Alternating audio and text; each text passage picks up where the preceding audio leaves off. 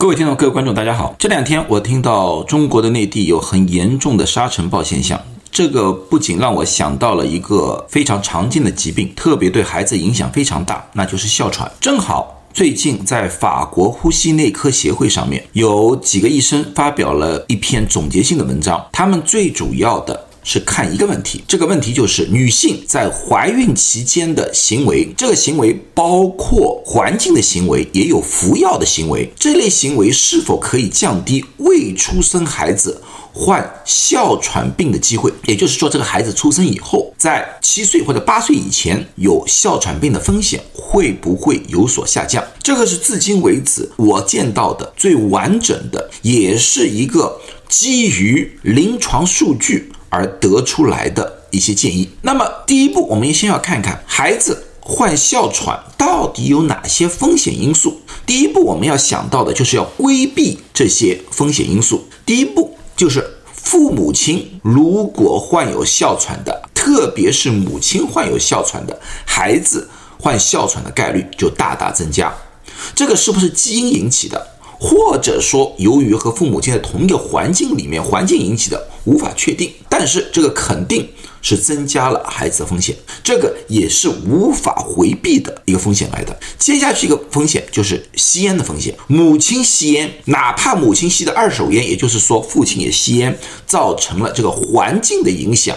也大大的增加了哮喘的风险。这两个是。重要因素来的，其他孩子患哮喘的次要因素包括母亲体重过过高，母亲长期使用抗生素，母亲在怀孕期间压力过大，这些都对于孩子患哮喘有负面的影响。然后孩子出生之后，如果孩子特别在一岁之前。感染了严重呼吸道合胞病毒的，那么这类孩子也有可能有增加哮喘的风险。如果家庭的环境湿度太大，霉菌滋生啊，我是上海人，我小时候我知道有黄梅季节，那个时候。墙上就像下雨一样湿乎乎的，很容易滋生霉菌。那现在的居住条件当然完全不一样了。所以说，如果说你们家里有条件的话，在产后在家里湿度过大的地区加装一个除湿剂，然后如果放在墙上发现有着黑色的或者是红色的霉菌斑点的话，及早处理掉。但是霉菌不能随便处理，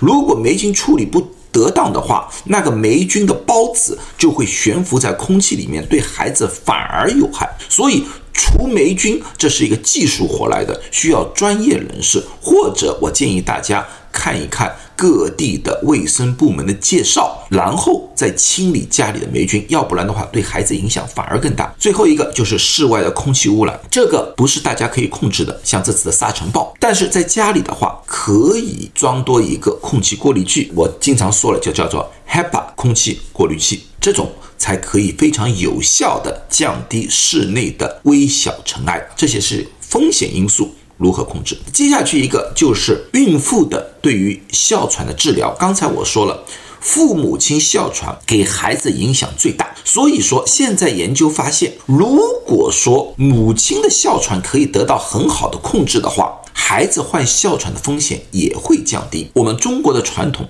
孕妇尽量不要用药，这个是我看到的患者里面最常见的一个问题。很多哮喘患者的母亲。他们在怀孕的期间，不但不用药，想用一些其他的自然方法去控制哮喘。这种情况下的话，反而让母亲的哮喘严重。当母亲的哮喘情况严重的，血液里面的氧气就会下降，对胎儿是有很大影响的。现在。还发现，如果母亲的哮喘不好好被控制的话，孩子哮喘几率也会增加。在澳大利亚，对一百七十九位怀孕二十二周的女性进行了一项调查，他们发现，怀孕期间进行有效的哮喘治疗的话，可以降低四到六岁儿童的哮喘发病几率。这个几率。降低百分之二十五点九到百分之四十三点二，但是这是一个最近的研究，所以不清楚这个情况是不是可以持续到成年期。所以我觉得，对于一个孕妇来说的话，如果医生开处方让你好好的治疗哮喘的话，不要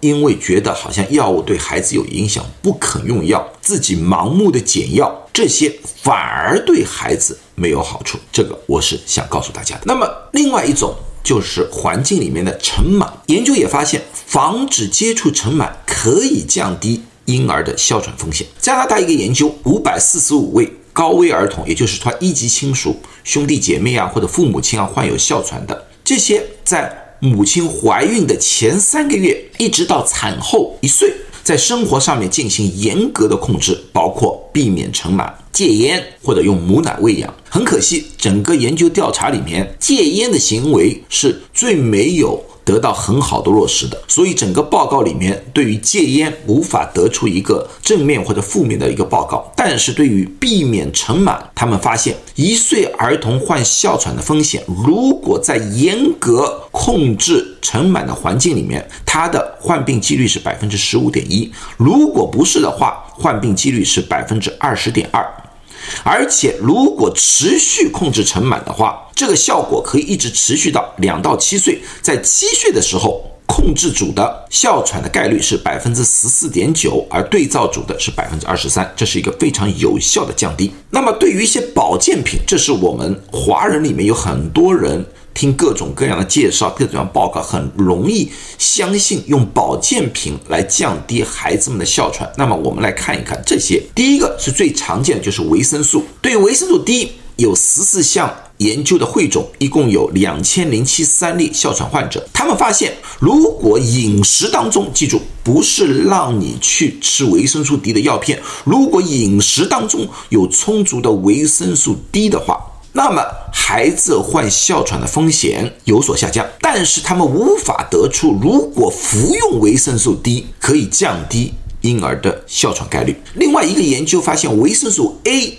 如果食用过量，记住过量，并不是说不要吃，过量的意思就是说比推荐的剂量增加了两点五倍的话，反而有可能增加婴儿的。哮喘风险，另外两种，一种是常说的就益生菌，益生菌研究报告也没有发现对于防止婴儿的哮喘有帮助，但是医生们认为这些研究相对来说都比较肤浅。如果说有一个大规模的特别对益生菌的菌种进行分类，然后进行测试，进行一个长期的随访，也许会有不同的结结果啊，很难说。现在阶段是没有发现有所帮助。最后是 omega 三。Omega 三现在的研究也是发现有可能有所帮助。在一个研究里面发现，七百三十六位怀孕二十四周的妇女服用 Omega 三，他们发现最后跟踪六百九十五位儿童，发现补充鱼油的，在三岁的时候，他哮喘风险有所下降。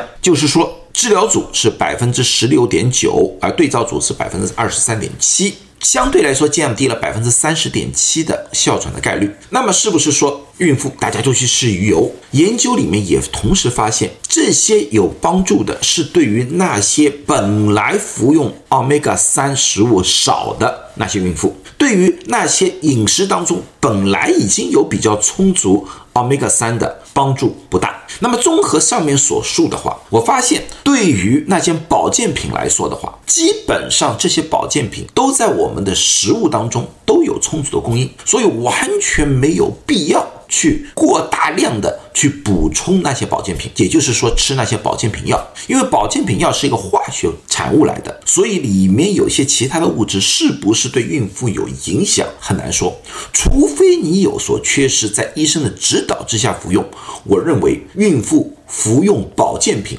是一个风险来的，最佳的方法对孕妇来说的话，从这些研究报告里面来看的话，第一，避免风险，戒烟。保持室内环境的干净，就是保持室内环境的污染源的降低，控制好母亲的哮喘的症状。做完这些的话，其他就是正常的均衡饮食。只有这样，才有可能降低孩子们得哮喘的机会。再三强调，这些只是建议，孕妇千万不要单纯的根据一些科普或者一个博主的一些话，对于自己的治疗进行改变，包括我的。我的这些东西只是给大家一些建议或者给大家一些研究报告每一个人的身体情况都是不一样的在改变自己的生活习惯在改变自己用药之前千万咨询一下自己的医生。最后祝大家都健康谢谢大家。